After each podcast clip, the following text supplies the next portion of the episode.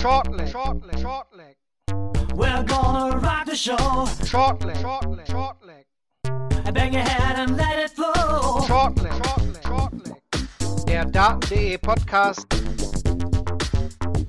mit Thomas. Short leg, short leg, short leg. Da war es nur noch ein Deutscher bei der PDC WM 2020 und damit herzlich willkommen zum zehnten Tag des Shortleg Podcasts.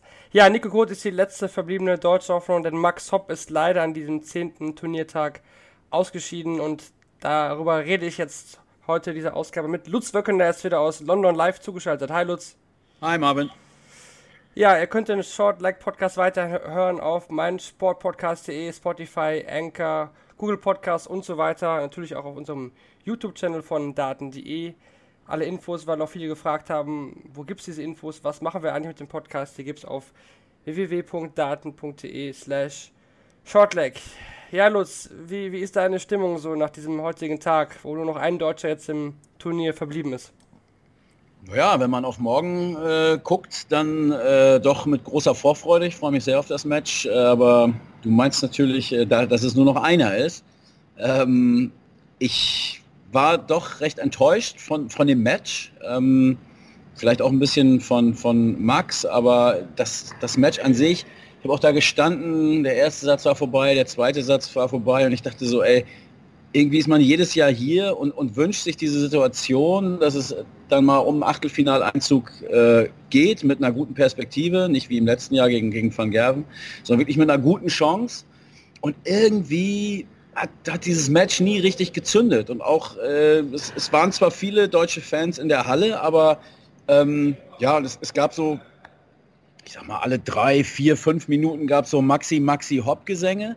Aber da ich hatte den Eindruck, da war keiner so richtig in dem Spiel auch drin. Ähm, so Szenen, Labanauskas mit einer 180 und dann Max kontert mit einer 140, bleibt dran. Da, da, hatte ich mir gewünscht, dass da ein bisschen mehr Emotion auch reinkommt und vielleicht auch von den, von den Fans, von, von den Zuschauern, aber das ist in die Richtung nicht passiert. Es ist aber, das muss man auch ehrlicherweise sagen, auch nicht in die andere Richtung passiert. War jetzt auch nicht das, das so, dass Max den, den Laden hier angezündet hat. Ähm, das, ich will nicht sagen, plätscherte alles so dahin, aber ja, es, es, es war eigentlich dem, dem, äh, äh, dem, der Bedeutung diese, dieses Matches aus deutscher Sicht war es nicht angemessen. Äh, dann auch Nachmittagssession ist sowieso immer ein bisschen weniger Action als, als abends. Äh, ja, ich, ich fand es enttäuschend und was die Leistung von Max angeht, äh, seine Hater werden wahrscheinlich sagen, ja, typisches Max-Hopp-Match. Äh, mal wieder einige Chancen gehabt, aber am Ende dann äh, doch nicht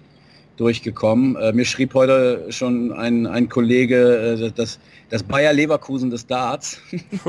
ähm, ja, äh, ist vielleicht auch nicht ganz verkehrt, ähm, die, die Bewertung, äh, dass es so ein typisches Max-Hopp-Match war.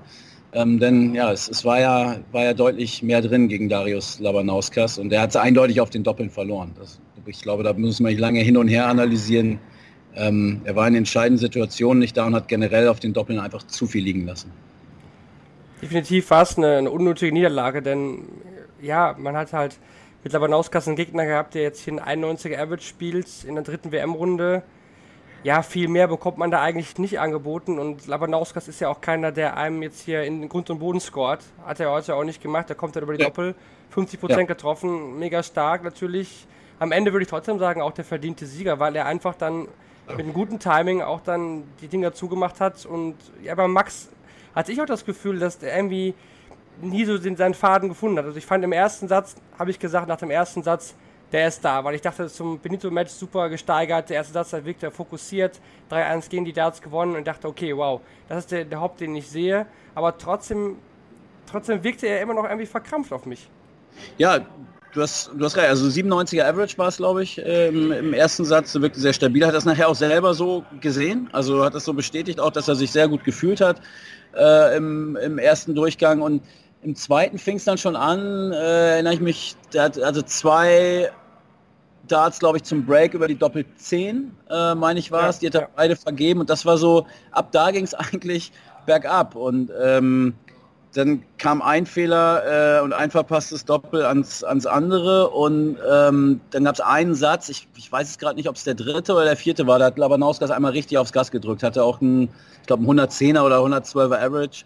Ähm, das war dann, war dann die Vorentscheidung und negativer Höhepunkt dann die, ich glaube, es war die Doppel 14, ne? die ja dann in die Single 11. Ja, ja. Äh, das, das darf einfach nicht passieren. Also muss man, so ehrlich muss man auch sein, beim vielleicht wichtigsten Match von der Wertigkeit ähm, seiner Laufbahn, äh, auch wenn er auf der European Tour ja schon mal im Finale stand, aber dennoch würde ich das jetzt höher bewerten, weil ich glaube, dass ihm das auch sehr wichtig ist, der erste Deutsche zu sein, der dieses Achtelfinale bei der WM erreicht. Wäre ja auch die logische Konsequenz als, als Rekordteilnehmer und einziger gesetzter äh, Deutscher hier.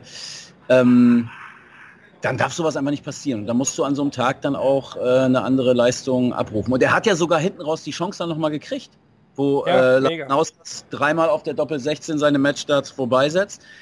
Und ihn dann eigentlich auch, er macht dann ja das 2 zu 2 im sechsten Satz. Äh, und Labanauskas hat dann, ich glaube, überhaupt kein Triple mehr erstmal getroffen. Also äh, zwei Aufnahmen, drei Aufnahmen ohne Triple, irgendwie sowas, zumindest gefühlt. Max Und- auch dann im, im letzten Leck dreimal nur 60 gescored. Ja, und genau, und, und das kann da nicht sein. Da, es dann nicht zu bestrafen und dieses Momentum dann nochmal für sich zu nutzen, weil wenn er dann das 3-3 nach Sätzen macht, ja, dann äh, geht er natürlich mit einem riesen Vorteil in den dann entscheidenden siebten Satz. Ja, Aber definitiv, äh, ja, er hat dann selber seine beiden Chancen liegen lassen, seine Matchstarts und äh, seine Satzstarts.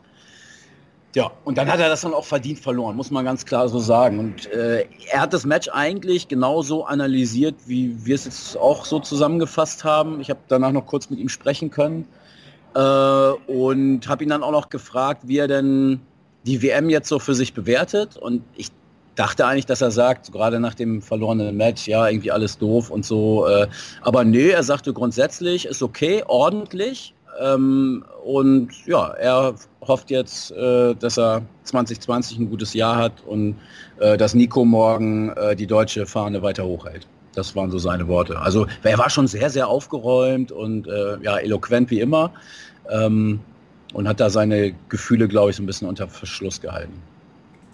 Ja, ich war auch tatsächlich auch überrascht. Dann hat sich im Interview beim Kollegen Töne bei Sport 1 ja eine 2 Minus gegeben für dieses Spiel. So, so eine Note hätte ich jetzt ihm persönlich nicht gegeben. Also im Zweierbereich habe ich es definitiv nicht gesehen. Denn er kann ja, er kann ja deutlich mehr. Ich meine, also ich finde einfach, er hat jetzt die nächste Chance verpasst, den nächsten Schritt auch in seiner Karriere zu gehen. Und da denke ich, sollte man schon fragen, warum hat es denn dann wieder nicht gereicht? Klar, also wenn ich jetzt ins Internet schaue, was da wieder an Hatern rüberkommt, ewiges Talent, bla bla. Man muss natürlich auch noch festhalten, der, der Junge ist echt noch jung, ja. Und keiner steht so weit oben in seinem Alter wie Max Hopp. Jeffrey Deswan ist so ungefähr, sag ich mal, so in den Ranglisten in seiner Nähe, der im gleichen Alter ist. Aber, aber trotzdem habe ich immer das Gefühl, dass da war einfach wieder mehr drin heute. Und, Ja. und es ist wieder so eine verpasste Chance. Ich meine, jetzt hat Gabriel Clemens es in der ersten Runde gegen, gegen Benito van der Pass nicht geschafft. Aber ich bin trotzdem der Meinung, hätte heute ein Gabriel Clemens gegen Labanauskas, hätte er gewonnen. Denn der kann halt sein Spiel irgendwie aufdrücken und überhaupt fehlt mir einfach noch dieses, ich, ich, ich dominiere dieses Spiel. Also ich, ich zeige hier, ich bin Max Hopp und du, du musst sehen, dass du irgendwie mitkommst. Also äh, ein- einmal noch zu dieser Note 2 minus, das wundert mich auch gerade total, weil ich habe jetzt äh, direkt das Zitat, äh, was er mir gegeben hat, nochmal noch mal nachgeschlagen. Ähm, er hat mir gegenüber gesagt, meine Leistung in den Schlüsselmomenten ließ zu wünschen übrig. Ähm, und dass er in den entscheidenden Momenten eben äh, unglaubliche Fehler gemacht habe. Deswegen wundert mich, dass er sich da eine 2 minus gegeben hat, weil so klang sein Fazit jetzt bei mir nicht. Eher wie eine 4 plus, sowas in der Richtung. Und das war es auch, glaube ich. Ähm, und zu dem anderen, vielleicht ist Max zumindest jetzt, ich weiß nicht, was in zwei, drei Jahren ist, aber vielleicht ist er einfach auch nicht oder noch nicht besser als, als das. Ähm, er wird immer an einer unfassbaren Erwartungshaltung gemessen und nicht an der Realität. Da habe ich letztens irgendwann mal geschrieben. Ähm, allerdings schürt er das ja auch selber. Also wenn man ihm zuhört, dann hat er auch selber diesen Anspruch. Äh, er will der beste äh, Jugendspieler sein im, im Ranking. Ähm, er nimmt Worte wie Top 16, Top 10 in den Mund. Äh, findet das natürlich auch geil, wenn, wenn andere Leute schon eine Prognose wagen, andere Profis eine Prognose wagen, dass Max Hopp irgendwann ein fester Bestandteil in der Premier League sein wird und so weiter. Aber lass uns doch erstmal mit, mit kleineren Schritten anfangen. Ne? Also lass uns mal eine Konstanz reinbringen. Lass uns mal auf einem Major-Turnier mal ein Viertelfinale erreichen oder ein WM-Achtelfinale mal erreichen. Das ist ja, das ist ja alles noch nicht so passiert. Also ähm, ja, und was du sagst, Gaga Clemens, glaube ich auch. Dem hätte hätt ich auch bei diesem Turnier deutlich mehr zugetraut, weil er eben auch diese Konstanz hat und äh, wie du völlig richtig sagst und auch nicht zum ersten Mal sagst, er auch diese Qualität hat, ein Spiel zu dominieren äh, und, und seinen Gegner reagieren zu lassen. Und bei Max ist es meistens ähm, andersrum, ja. Bevor wir das Spiel abschließen, doch noch die Frage, denn was, was kann Max denn noch verbessern? Weil seine Technik an sich zum Beispiel finde ich ja, die ist ja wirklich sehr gut. Also, äh, aber trotzdem hat man heute auch oft gesehen, war er weit auch vom Triple entfernt. Also wenn es, wenn man verfehlt war, die waren mal weit über, über dem Triple Field, dann waren sie mhm. mal weit unten drunter. Also mir wechselt er immer noch äh, zu selten auch äh, durch das Board. Also Triple 19 trifft er eigentlich ja sehr gut, aber geht sehr, sehr selten drauf. Ist wirklich sehr stur auf der Triple 20, wo ich dachte, okay, er, er kann es doch eigentlich, muss es doch auch sehen, dass es manchmal vielleicht mal besser wäre, die Triple 19 mit reinzunehmen, weil alle Leute, die wirklich super Erfolg haben, also ein Vergerven ist ja auch am Meister des Around the Boards. Und, mhm. und das traue ich Max ja auch zu. Äh, er spielt ja mittlerweile, also ist mir heute Abend auch wieder aufgefallen, konstant 20, 19, 18. Also er hat ja wirklich äh, eigentlich in jedem Leg oder fast in jedem Leg eine, eine, Aufnahme dabei, wo er 20, 19, 18 Round the Board spielt. Ähm, das hat er auch exklusiv. Also das macht in der Häufigkeit, glaube ich, glaube ich, keiner. Ich habe Max gefragt, also ähm, weil wir uns ja, glaube ich, alle einig sind, dass es an dieser Konstanz fehlt wie man das trainieren kann und wie man das reinkriegen kann. Und er hat da auch nochmal das Material mit äh, reingeworfen. Ähm, so eine richtig klare Antwort habe ich da auch nicht gekriegt oder sie ist mir jetzt entfallen. Ähm, ja, weiß ich auch nicht. Auf jeden Fall sollte er erstmal abstellen, solche Megabolzen rauszukriegen, wie diese, diese Szene äh, Doppel 14 und das Ding geht in die Single 11. Denn passiert sowas, ihm öfter, passiert ihm öfter. Ja, genau. Das passiert ihm ja wirklich relativ häufig, muss man echt sagen. Ähm, da ist eine Konstanz da und die sollte man erstmal rausnehmen, weil das sind brutal wichtige Situationen, die am Ende halt so ein komplettes Match auch entscheiden können. Also so banal sich das anhört, aber ähm, damit anzufangen wäre vielleicht mal das Richtige. Und das ist in meinen Augen eine reine Konzentrationsfrage. Gut, dann, dann lassen wir das mal so stehen und schließen das Thema Max Hopf für, für heute ab und schauen uns mal die anderen Spiele an, die in diesem ja, ersten Drittrundentag der WM ausgetragen worden sind. Da war der Auftakt in die dritte Runde am Nachmittag das Match zwischen Johnny Clayton und Stephen Bunting. Das hat Bunting klar und deutlich mit 4 zu 0 gewonnen. Clayton kam irgendwie gar nicht rein. Das war schon überraschend deutlich.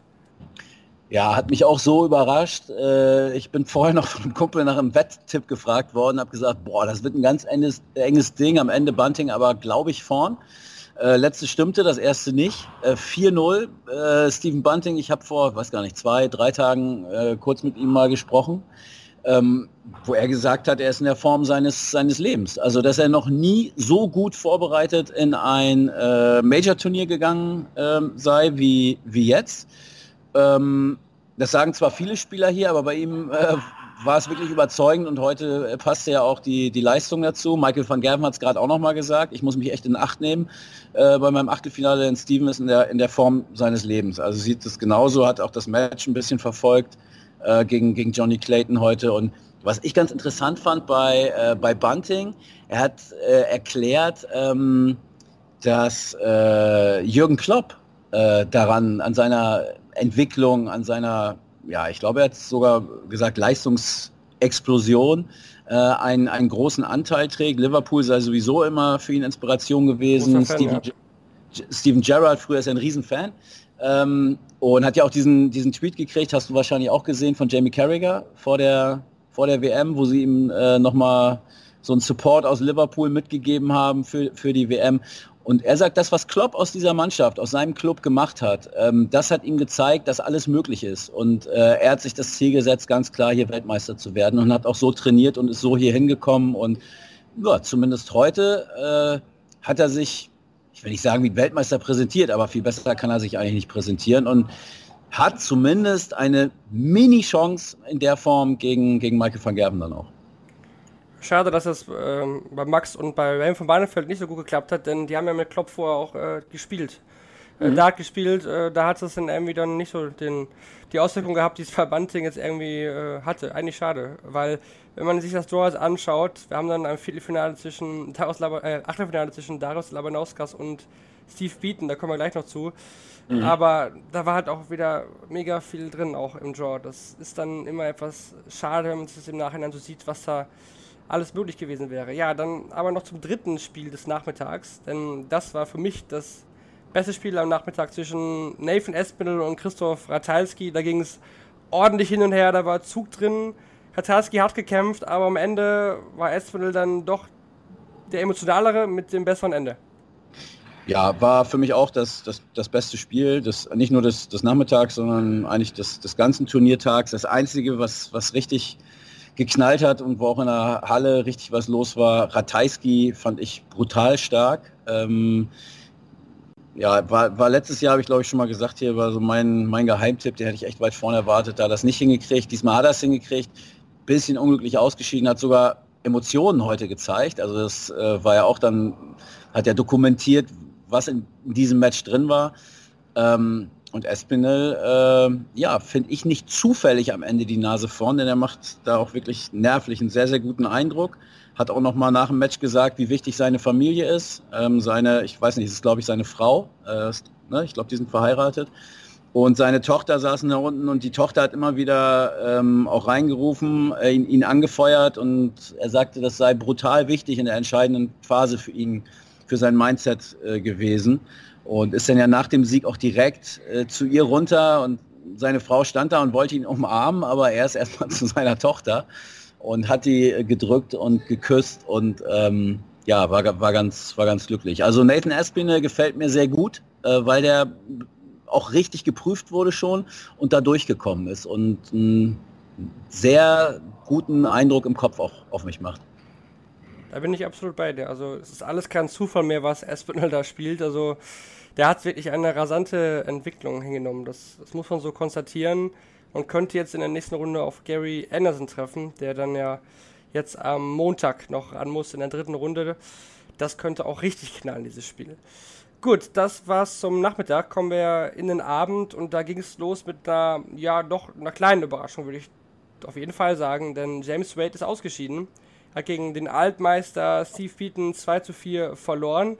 Fand es eigentlich ganz interessant, weil eigentlich hat Beaton das gemacht, was Wade oft mit, den, mit seinen Gegnern macht, einfach die Fehler gnadenlos bestraft. Ja, hat er auch selber gesagt danach. Ähm, also jedes Mal, wenn, wenn Wade ein oder zwei Doppelfelder verpasst habe, sei er da gewesen und hätte das bestraft. Das hätte hundertprozentig äh, funktioniert. Ähm, ja, genauso, genauso war es. Und ich, ich weiß, ich gelte ja in gewissen Kreisen, gerade bei euch auch im, im, im Forum, so als, als Wade-Hater.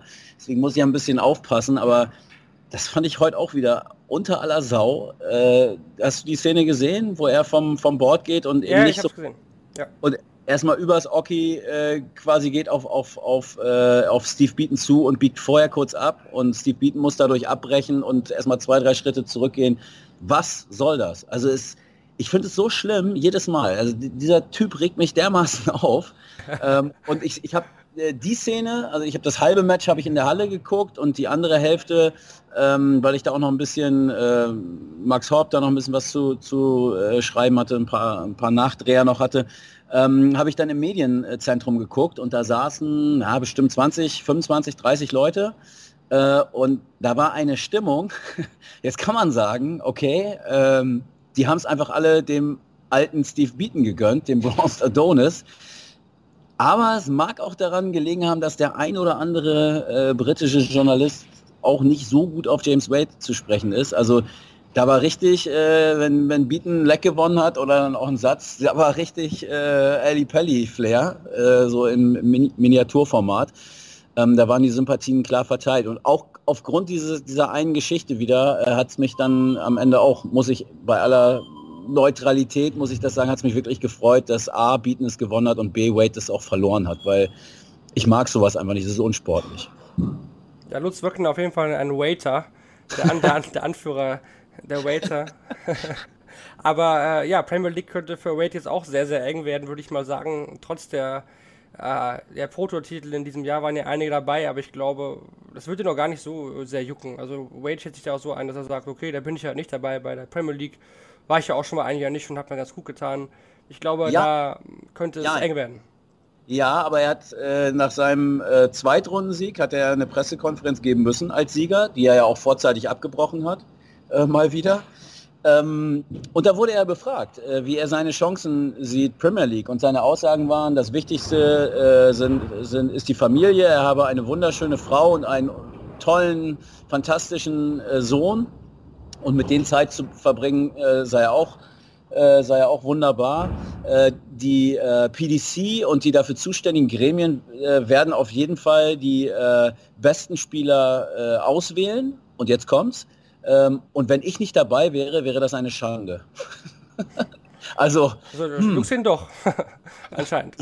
ja, aber er hat immer wieder betont, äh, er, er hat auch viel darüber ge- gesprochen, er hat immer wieder betont, wie egal es ihm ist, äh, wie lustig er es immer fand zu beobachten, wie wichtig das anderen Spielern sei, in der Premier League teilzunehmen. Bei ihm sei das ja nie so gewesen. Äh, sein äh, Wohl und Wehe hängen nicht davon ab, ob man jetzt Premier League spielt oder nicht, aber hat dann eben immer noch einen Nachsatz gebracht, äh, dass er ja wohl da reingehört und wer denn sonst außer, außer ihm und ja, also ich glaube schon, dass der da äh, sehr gerne rein möchte, aber auch weiß, dass das jetzt mit dem Aus heute nichts wird, denke ich. Ja, derjenige, der danach auf die Bühne kam, war Kim Halbrechts, der gegen Danny Noppert gespielt hat. War für mich ein überraschend gutes Spiel, vor allen Dingen, weil Halbrechts wirklich durchaus an alte Zeiten angeknüpft hat. Sehr emotional und am Ende auch mit 4 zu 2 der verdiente Sieger. Ja, ich habe das ist für mich die Überraschung des Turniers. Ähm, neben Fallon Sherrock und, und Nico Kurz. Äh, für mich war Kim Halbrechts klares Erstrunden aus. Ich glaube, es war, wenn ich es richtig in Erinnerung habe, gegen Gerd Nentjes. Nentjes, Ja. Ja, da hatte ich schon Nantjes vorne gesehen, war ja auch ein knappes Match. Ähm, aber dass der so durchgeht und vor allem, dass er auch so spielt, ähm, dass der Hurricane wieder an alte Premier League äh, hier oder, oder Zeiten anknüpft, ähm, hätte ich nicht gedacht. Also ich würde sogar so weit gehen zu sagen, dass ich, dass ich nicht geglaubt hätte, dass er überhaupt noch mal irgendwann wiederkommt. Es war so ein stetes Bergab äh, in, in letzter Zeit und er kommt jetzt so ein bisschen wie Phoenix äh, aus der Asche. Und ist ja auch in einem sehr interessanten Draw-Bereich auf jeden Fall. Also da ist einiges möglich, weil er eben halt mit Rob Cross die zwei rausgekickt hat. Ja, absolut. Ja, also da geht einiges. Da, die, eine Runde ist jetzt mindestens noch drin. Nächster Gegner wäre nämlich Nico Kurz oder Luke Humphreys. Da kommen wir dann äh, in wenigen Sekunden zu. Aber ein Match fehlt uns noch vom Abend. Das war das letzte, das war auch das schnellste des Tages. Denn Michael van Gerven hat gegen Ricky Evans gespielt. Gut, Spiel mit Evans, die sind äh, von vornherein immer sehr schnell. Denn der bekanntlich der schnellste Werfer, Ricky Evans, war wieder ein wahnsinniges Tempo. Aber Evans hatte durchaus seine kleinen Chancen, die er dann nicht genutzt hat. Und dann hat van Gerven aber auch wieder gnadenlos bestraft. Ja, also ich glaube, dass Ricky Evans genau das Spiel vorher so auch erwartet hat, dass er diese ganz wenigen Chancen bekommt und wusste, dass er genau diese nutzen muss. Er hat es vielleicht ein, in ein oder zwei Situationen getan, aber ansonsten, ja, wenn du dann nur einen Dart hast, ähm, übers Bull dann auch, äh, das triffst du halt nicht immer. Also ähm, da hätte wirklich ein, ein Sahnetag für, ihn- für ihn da sein müssen, um da jetzt eine Chance zu haben. Ich fand Michael van Gerven beeindruckend, auch gerade nachdem er so ein bisschen gestruggelt war bei seinem Zweitrundenmatch gegen Jelle Klaassen, hat er jetzt heute gezeigt, äh, was er drauf hat, in welcher Form er ist. Und ich habe da unten gestanden, habe die ganze Zeit nur gedacht, bitte diese Form äh, konservieren, dann äh, Gervin Price bitte auch in Topform sein und dann möchte ich die beiden im Finale sehen. Was für ein Fest. Gut, das war's dann zum zehnten Tag. Match of the Day war für dich äh, richtig Warte, noch verstanden, aber ganz, noch ganz Willst kurz. du was anfügen? Gerne, gerne. Ja, zu Van Gerven, weil der sich gerade auf der Pressekonferenz, ich weiß nicht, ob du das schon mitbekommen hast, hat sich beschwert äh, über die Kameraleute. Ja, hat aber Sky auch gesagt, ja. Ja, okay, hat hat aber, ja, dann, dann bist du ja im, im, im Bilde, aber vielleicht sagen wir es noch kurz. Äh, also ihn äh, habe es total genervt, dass sich wie beim äh, äh, World Grand Prix ähm, die er sagte die Kameraleute, aber ich glaube, er meint die Kameras, ne? dass, dass da gezoomt wird und die leicht schwenken während seines Wurfs. Und äh, das habe ihn total gestört. Äh, hat er auch nochmal in aller Deutlichkeit auf der Pressekonferenz gesagt. Äh, mal gucken, ob das äh, jetzt irgendwelche Auswirkungen haben wird. Gut, Match of the Day war für dich Esmeralda Ratalski, das hatten wir schon geklärt. Player of the Day, vielleicht Steve Beaton? Mm, nee, nee. Ähm, ich würde echt von Gerben sagen in dem Fall, weil der mich wirklich sehr, sehr überzeugt hat. Gut, das ist, ist, ist, ein bisschen langweilig vielleicht, ja. Ich hätte jetzt auch Nathan, Nathan Espinel nehmen können. Kim, äh, aber, Kim. Ja, aber ich, nee, Michael van Gerven war wirklich heute brutal stark äh, und in der Form ist schwer sich vorzustellen, wie der ein Spiel verlieren soll. Dann schauen wir auf den morgigen 11. Turniertag, der letzte vor der dreitägigen Weihnachtspause. Da geht es dann am Nachmittag los mit Nico Kurz. Die letzte, die letzte deutsche Hoffnung, die gegen Luke Humphries antreten wird. Zudem Edwin Lewis gegen Dan Webster und Luke Woodhouse gegen Dimitri Vandenberg. Ja, Lutz, was traust du denn dem Nico morgen zu gegen Humphreys? Tja, ähm, genauso wenig oder so viel wie, wie vor den letzten Matches auch. Wobei gegen James Wilson hatte ich schon gedacht, dass er eine kleine Chance hat, wenn er nicht zu nervös ist.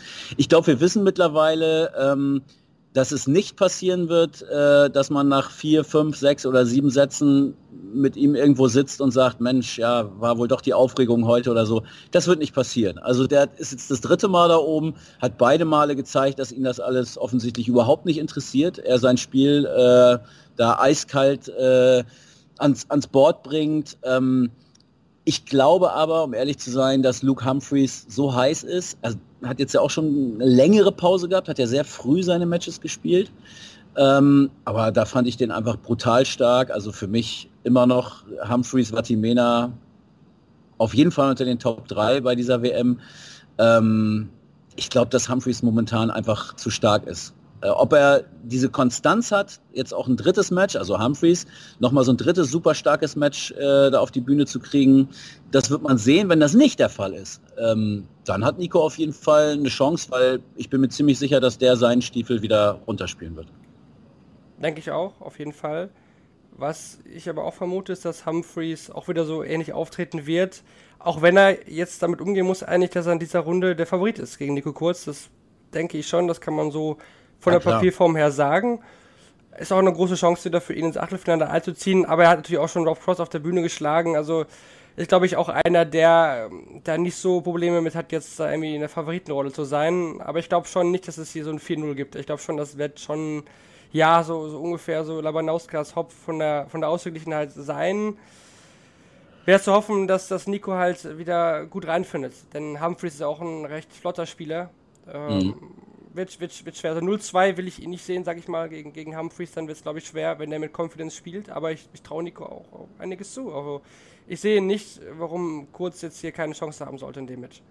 Nee, also eine Chance hat er auf jeden Fall. Äh, die hat sowieso, glaube ich, bei diesem Turnier, wenn wir jetzt mal Van Gerben rausnehmen, ähm, hat die sowieso jeder Spieler. Und Nico äh, hat, hat zweimal gezeigt, ähm, dass er sein Spiel hier auf der Bühne äh, bringt und, und sich nicht beeindrucken lässt von den, von den äußeren Umständen. Also das, das wird er morgen auch zeigen, da bin ich mir, wie gesagt, relativ sicher. Und er hat ja auch nichts zu verlieren. Also selbst wenn er morgen 0-4 hier untergeht, äh, dann hat er eine maximal erfolgreiche WM gespielt.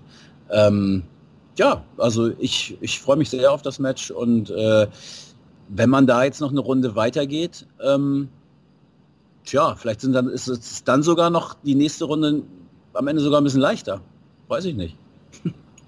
Also wir hätten nichts dagegen. Das kann man, denke ich, ähm, so festhalten. Nach Weihnachten noch einen Deutschen im Turnier. Warum denn nicht? Dann noch zur Abendsession, denn die ist auch wirklich, wirklich sehr gut besetzt. Es geht los mit Dave Chisholm gegen Jeffrey Deswan.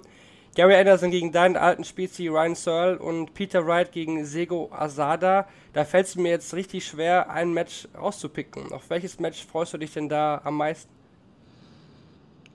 Anderson Searle, klar. Einmal, weil ich bei Gary Anderson immer noch ein Mini-Fragezeichen dahinter habe. Nathan Espin hat heute gesagt, das ist alles äh, Blödsinn, dieses ganze Gerede. Gary macht das sehr clever. Gary ist total fit und hat sich perfekt auf dieses Turnier vorbereitet. Da ist er sich zu 100% sicher. Ähm, ein kleines Fragezeichen würde ich da dann noch mal stehen lassen. Und wenn Ryan Searle ja nun bis heute immer noch mit dem höchsten Turnier-Average. Äh, ähm, hat er gestern mehr. Echt? Ja, die mit hat 103 gespielt gestern. ah, okay, alles klar. Dann, aber gut, dann den zweithöchsten. Ähm, dann äh, äh, kann das eine sehr, sehr interessante äh, Partie werden. Aber auch zum Schluss Peter Wright, Sego Asada. Upset, auch, Alert. Ja, auf jeden Fall. Ähm, ja, also das wird ein schöner Abend. Das Chisnell, das waren, ja, okay, werde ich mir sicherlich auch angucken, klar, aber die letzten beiden finde ich doch äh, stärker. Und ähm, wo wir gerade über, über Averages reden, ähm, wie findest du denn die Qualität bislang eigentlich? Da ist noch gar nicht so richtig drüber geredet worden oder ich habe zumindest noch nichts drüber gelesen oder gehört. So der WM generell. Ja. Weil die Averages, Averages sind schon ganz schön dünn so insgesamt, oder? Wie siehst du das? Oder fehlen nur, fehlen nur die Ausreißer nach oben? Ja, genau. Also ich, ich finde, dass generell das Niveau einfach auf jeden Fall enger zusammen ist, dass auch ein Qualifikant aus äh, Indien eine 92 oder so spielen kann. Wir haben dieses Jahr keinen Average unter 80 gesehen, wenn ich mich richtig jetzt äh, aus dem Kopf heraus erinnere. Das war in den letzten Jahren anders. Wir haben ganz, ganz viele Matches, die ins letzte, in den letzten Satz gehen und auch viele auch, die in eine Verlängerung gehen. Das war früher auch nicht so. Deswegen, die Spiele werden länger, das, deswegen geht es, glaube ich, auf dem Average her manchmal etwas runter. Klar, die, die Ausreißer nach oben, die sind nicht so da. Ich hätte auch in der ersten Runde gerade von den Top Guns erwartet, dass da mehr äh, Ton Plus äh, Averages am Ende stehen. Generell mhm. finde ich aber, dass das Niveau angestiegen ist, weil einfach auch jeder jeden, also nicht jeder jeden, aber eigentlich kann 90% der Fälle kann, kann auch der Außenseiter mal gewinnen an einem wirklich guten Tag wenn mhm. der Favorit wie Cross einfach nicht sein A-Game spielt. Deswegen glaube ich, dass die Qualität insgesamt durch die ganzen Touren, Asian Tour, bla bla bla, viel besser geworden ist. Und diese Averages, Tam Plus und so weiter, ja, die, die werden von selbst kommen. Aber man muss auch bedenken, der Druck bei der WM ist am höchsten. Es ist keine Champions League of Darts hier, wo Show-Event Nummer 1 ansteht. Mhm. Ja. Ich glaube, das ja, muss man auch bedenken. Ja, aber das war's. Äh, es war ja auch in den letzten Jahren die WM. Ähm, in, da ging es ja auch um den Weltmeistertitel. Insofern finde ich, zieht das Argument nicht ganz. Meine Erklärung ist so ein bisschen durch diese von dir gerade beschriebene äh, äh, Leistungsentwicklung äh, in, in der Breite, ähm, die, die ja da ist, dass sich dadurch auch nochmal der Druck erhöht. Ähm, denn das sagen auch so die, die Topspieler, ähm, äh, die, die hier in der Pressekonferenz dann, dann auftauchen ähm, dass der Druck so hoch, also den Satz habe ich wirklich so oft jetzt gehört, der Druck sei so hoch wie noch nie vor irgendeinem Turnier gewesen. Weil du A, glaube ich, weißt, dass du hier wirklich gegen jeden rausgehen kannst, wenn du äh, deutlich nachlässt.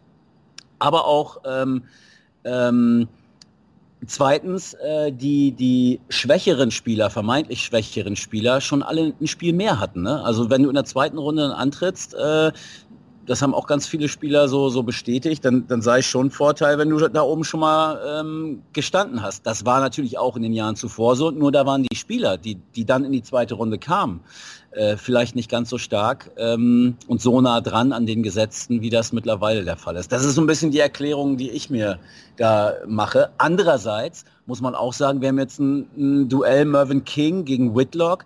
Wir haben ein äh, ähm, bieten, ein Bronzed Adonis, der nach 15 Jahren wieder ins Achtelfinale einzieht und zum ersten Mal überhaupt in seiner, Wayne Mardler hat im Kommentar hat gesagt, er spielt seit 87 Jahren Darts, ähm, ins Viertelfinale kommen könnte. Aber da muss man sich dann auch fragen, finde ich, hm, äh, was äh, will uns diese Entwicklung jetzt sagen? Also ähm, eigentlich ist sowas nicht gut. So schön die Geschichte ist und so schön man das, äh, oder so sehr man das diesen, diesen Spielern auch, auch nochmal gönnt, aber eigentlich ein Steve Beaton mit einer wirklich guten Chance auf ein WM-Viertelfinale. Ich meine, wir erzählen immer alle, wie, wie brutal sich Darts entwickelt hat. Spricht eigentlich dann so ein bisschen dagegen. Oder für Steve Beaton. Oder, okay, im Zweifel für Steve Beaton, ja. Wir lieben ihn ja alle, den Bronster Donis. Ich meine, wer in dem Alter noch so gut aussieht, ja, ich glaube, es gibt niemanden, der, der Steve Beaton nicht mag. Also ich habe hier niemanden getroffen und ich habe auch, äh, kenne sonst auch niemanden, der Steve Beaton blöd findet. Der alte Fahrlehrer. Nun gut, Lutz, ja. das soll es dann zu Tag 10 gewesen sein. Ich wünsche dir einen guten Heimflug dann ja heute. Und ja. Ähm, ja, nach Weihnachten hören wir uns bestimmt nochmal wieder. Du wirst ja die WM auch dann von zu Hause aus definitiv weiter verfolgen. Ja, ich vermute, dass äh, Sportsfreund Kurz über meinen Aufenthaltsort nach Weihnachten äh, entscheiden wird. Ähm, mal gucken. Wenn äh, Luke Humphreys schlägt, kann auch sein, dass ich dann nochmal zurück nach London komme. Das fänden wir definitiv nicht schlecht. Dann triffst ja auch Exe und Shorty, die sind dann ja auch ab dem 27. Dezember wieder in London für uns für Daten.de am Start. Ja, danke dir, Lutz, fürs dabei sein mal wieder. Hat Spaß gemacht. Ja, danke dir. Danke fürs Zuhören an euch äh, und ja, genießt nochmal den letzten Dart-Tag vor Weihnachten. Und damit danke für heute und ciao, bis morgen. Tschüss.